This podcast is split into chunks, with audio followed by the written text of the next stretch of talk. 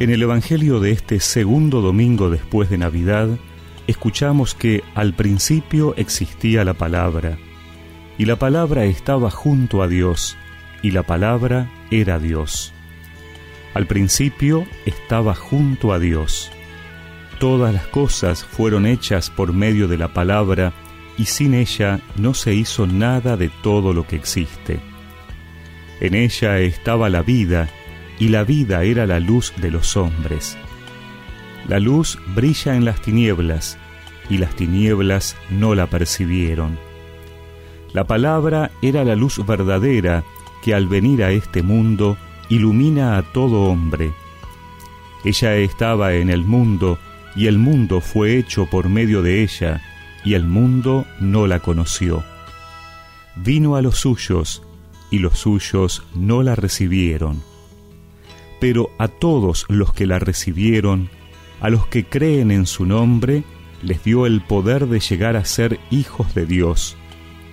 Ellos no nacieron de la sangre, ni por obra de la carne, ni de la voluntad del hombre, sino que fueron engendrados por Dios.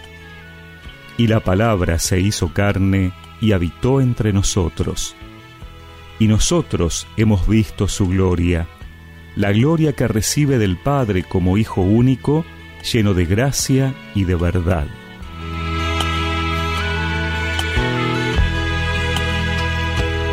Estamos celebrando todavía el tiempo de Navidad, la venida de Dios hecho hombre, el nacimiento en la carne de Jesús, el Hijo de Dios. Pero, ¿para qué vino Jesús? Y en esto nos ilumina el prólogo del Evangelio de Juan que hemos escuchado. Dios viene junto a nosotros para enseñarnos cómo es Él, para que conozcamos de Él aquello que resulta decisivo para nuestra vida. Jesús viene a decirnos que el Dios creador es anterior al Dios de la ley, que Dios es Dios de vida, no de ley. Por eso, a partir de este Dios vida de Jesús, el criterio por el que debemos distinguir lo bueno de lo malo no es el hecho de estar de acuerdo con la ley o en contra de ella, sino el hecho de estar en favor de la vida o en su contra. El Dios judío era un Dios de ley, tan guardián y celoso de la misma que llega a ponerla incluso por encima del hombre. El Dios que nos revela el Hijo, que es el único que lo conoce, es dador y mantenedor de la vida. Y la vida no es cualquier cosa.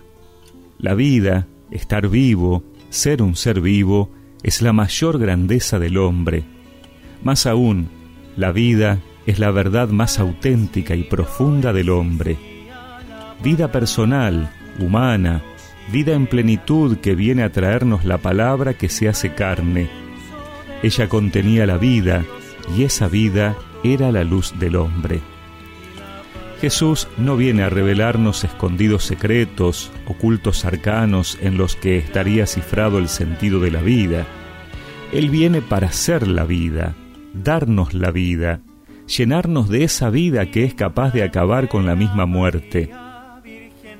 ¿Cuál va a ser nuestra respuesta a este derroche de amor y de vida que Dios ha tenido para con nosotros? Apagaremos la Navidad con las luces de colores, la guardaremos en una caja con los adornos hogareños de estos días hasta el próximo año. Que Él nos ayude a dejar la luz de la vida de Dios encendida todo el año en nuestros corazones. Y la palabra se hizo carne y habitó hemos visto su gloria, lleno de gracia y de verdad. Y la palabra se hizo carne y habitó entre nosotros y hemos visto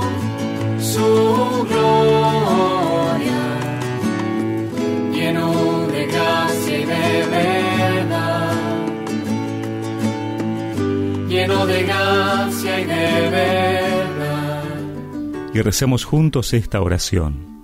Señor, tú que te hiciste hombre para salvarnos y revelarnos el amor del Padre, ilumínanos para seguir tus caminos en este año que hemos comenzado. Amén. Y que la bendición de Dios Todopoderoso, del Padre, del Hijo y del Espíritu Santo los acompañe siempre.